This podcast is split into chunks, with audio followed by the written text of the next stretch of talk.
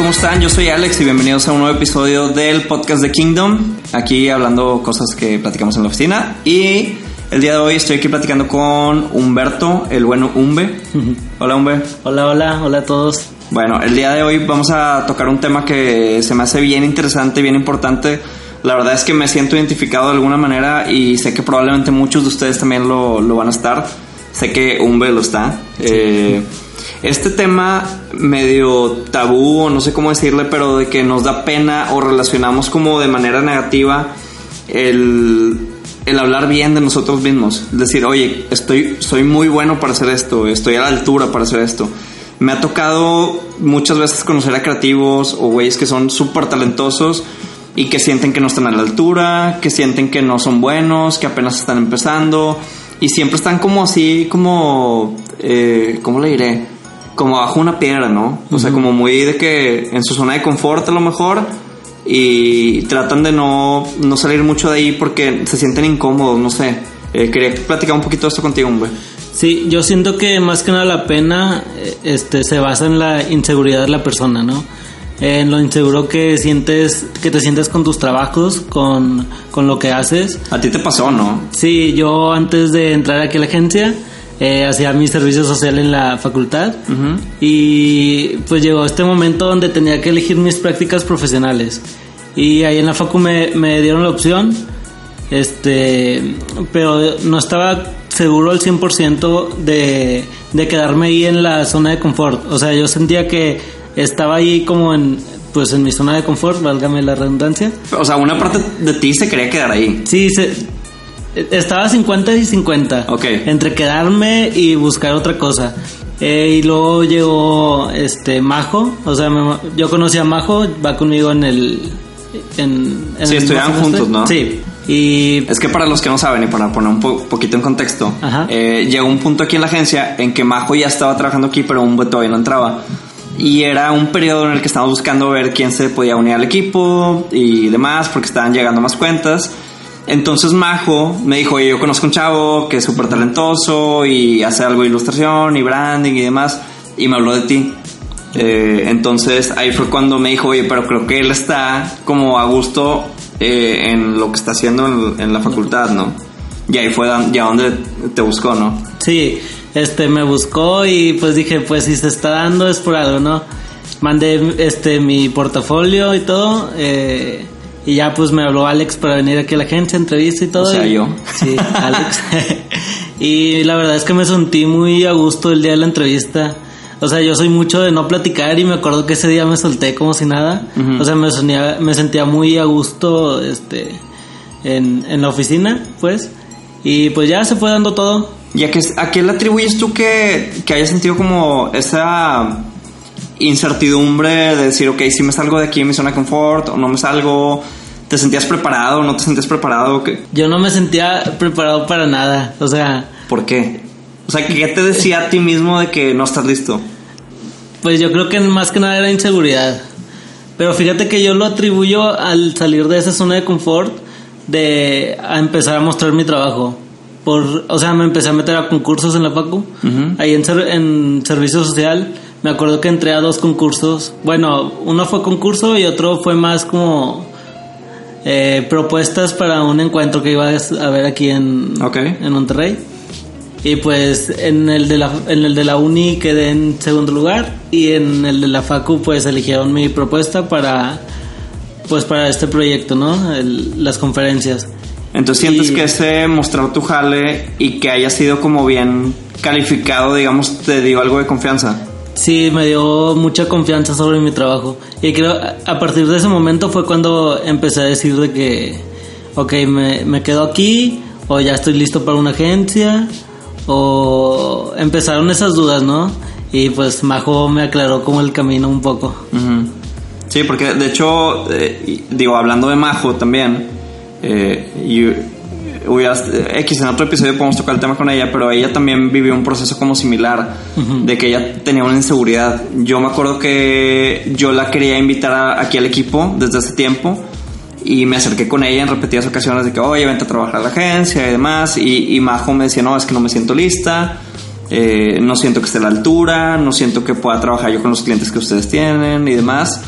Y yo siempre la empujé mucho a que aceptara la propuesta, pero ella estaba en esta inseguridad que tú mencionas. Hasta que un día ella sola me habló y me dice, ¿sabes qué? Como un año después, ¿no? Sí. ¿Sabes qué? Oye, pues vamos a darle y, y pues ahí voy creciendo, ¿no? Voy aprendiendo. Y ya fue cuando entró la agencia y se me hace interesante que luego ella te haya transmitido esa seguridad a ti también. Y creo que a muchos los que, que, nos están escuchando les pasa. Y te digo, yo ya lo he vivido con mucha gente que yo veo que son súper talentosos, tienen, o sea, trabajos increíbles y todavía tienen esa inseguridad de que no, no se tiene la confianza o no creen que estén ahí. ¿Tú, tú qué, por qué crees que pasa esto con los creativos? O más bien, ¿cómo crees o qué has hecho tú para romper como con esto y realmente salir de esa inseguridad y empezar a, sí, a mostrarte más? ¿Tú qué has hecho?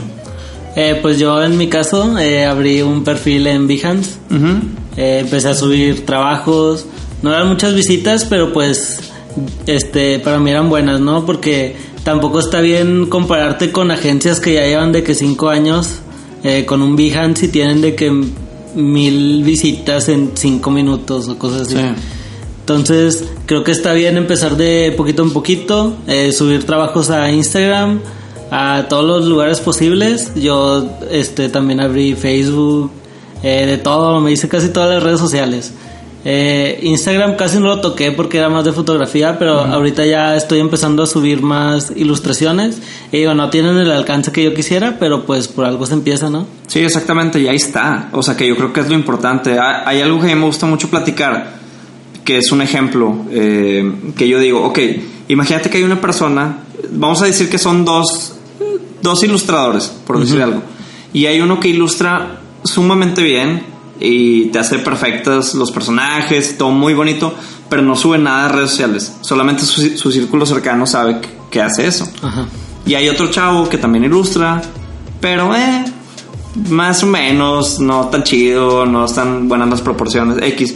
Pero el chavo a lo mejor sube tres veces al día dibujos de él o que está sketchando o pruebas que ha hecho de personajes, su Instagram tiene mucho contenido y demás. Probablemente cuando alguien necesite una ilustración, pues va a pensar primero en esta segunda persona, Sí. porque es la que está subiendo contenido y subiendo contenido y subiendo contenido. Y la otra, aunque sea más buena, pero si no sube nada, pues la gente cómo se va a entrar y cómo va a llegar a él para contratarlo, ¿no? Sí, de hecho, es mega importante mostrar, como te digo, tu trabajo, ¿no? Porque pues la gente nunca va a saber qué haces. Entonces nunca va a haber como esa ese acercamiento de ellos hacia ti al buscar un al buscar a alguien que le haga el proyecto, ¿no? Exactamente. Y, y me gustaría trasladar un poquito, ampliando el, el tema de la inseguridad. Que, ok, partimos diciendo, ¿por qué los creativos relacionamos como el tema este de, güey, no, no soy tan bueno y así? Pero creo que esto luego se traduce a algo mayor, que es, por ejemplo, cuando, digamos que si eres freelance, Ujú. te busca un cliente y tienes una junta con el cliente, creo que ahí también es bien importante ser seguro y no transmitir inseguridad. Eh, ¿A ti te ha tocado estar en alguna situación así como estas? Un poco, sí. Eh, yo trato de hablar lo más posible, o sea, no ser tan callado como lo soy normalmente. Eh, y no hablar solo por hablar a lo tonto, ¿no? Sino pensar lo que voy a decir, eh, hablar cuando tengo algo de provecho que decir. Eh, no- Algo que le vaya a aportar a lo que el cliente está buscando. Sí, y siento que eso sí proyecta un poco más de seguridad en ti, ¿no? Porque hablas de algo que estás 100% seguro y pues eso creo que es bueno. Sí, eso está bien interesante. Hay, hay veces que sabemos exactamente cómo hacer las cosas, las hacemos diario, Sí. llámese logotipos o eh, páginas de internet, eh, fotografía, ilustración, lo que sea. Y aunque sepamos hacerlo a la perfección y lo hagamos diario, a veces cuando nos paramos enfrente de un cliente y tenemos que platicar de esto es complicado. Sí. Nos sale este lado inseguro y este lado como de qué pena y qué le voy a decir y, y si no me quiere comprar y si sí me quiere comprar y si piensa que está muy caro y empezamos como a sabotearnos en nuestra mente. Entonces eh, realmente les, les recomiendo que rompan estos paradigmas, intenten a lo mejor practicar con amigos de cómo hacer una junta de una venta o y pon- como, es, como dices Umbe, o sea, poner afuera tu trabajo, que todo el mundo lo vea, quedar expuesto. Eh, a, a lo mejor hasta puedes recibir críticas constructivas o feedback de tu trabajo O en una de esas una marca te ve y te, Sí. te, te busca para hacer algún proyecto. Nunca se sabe, pero de nada sirve, si algo que he aprendido con la experiencia es que de nada sirve tener súper buenos trabajos en una libreta nomás guardados. O en una carpeta en la computadora y, y, pues nadie los ve. Sí, de hecho. Entonces, pues muestren su trabajo, quítense el miedo. Si son buenos, digan que son buenos, que no les dé pena. Eh, traten de hablar con más seguridad de su trabajo. Yo creo que muchos creativos sufren de esto y, y sería bueno empezar a, a tratar de, de ser un poquito más libres y mucho más eh, confiados en nosotros mismos para realmente proyectar lo que proyecta nuestro trabajo eh, con palabras, ¿no? Y con nuestra actitud y demás. Sí, creo que en confiar en ti mismo ahí está la clave. Confiar en tu trabajo, en lo que haces, en lo que sabes, que pues por algo has estudiado, ¿no? Oye, te quiero hacer una pregunta y sé bien honesto. Tú cuando haces un trabajo, ¿a quién se lo enseñas para que te dé feedback? Hay dos personas, realmente. Ajá, Se lo enseño a mi novia ajá. Y a mis papás o mis hermanos, o sea, alguien de mi familia cercana. y, ok, ahí viene la pregunta importante. ¿Por qué a ellos? Porque, por ejemplo, mi novia e- es 100% sincera y te dice lo primero que se le viene a la mente. El que te digan que se transmite realmente con tu trabajo, ¿no? Porque Sea bueno o sea malo. si sea bueno o sea malo, eh, les tengo confianza y sé que ellos me van a decir 100% este, lo que están pensando. Está padre. Eh, A lo que yo iba con mi pregunta es que muchas veces le preguntamos a nuestros amigos y así, y yo creo que por lo general, por cortesía, respeto, no sé cómo decirle, les mostramos algo y dicen, ah, sí, está muy padre, no, te lo bañaste, eres súper bueno. Y, o sea, es como el común denominador, ¿no?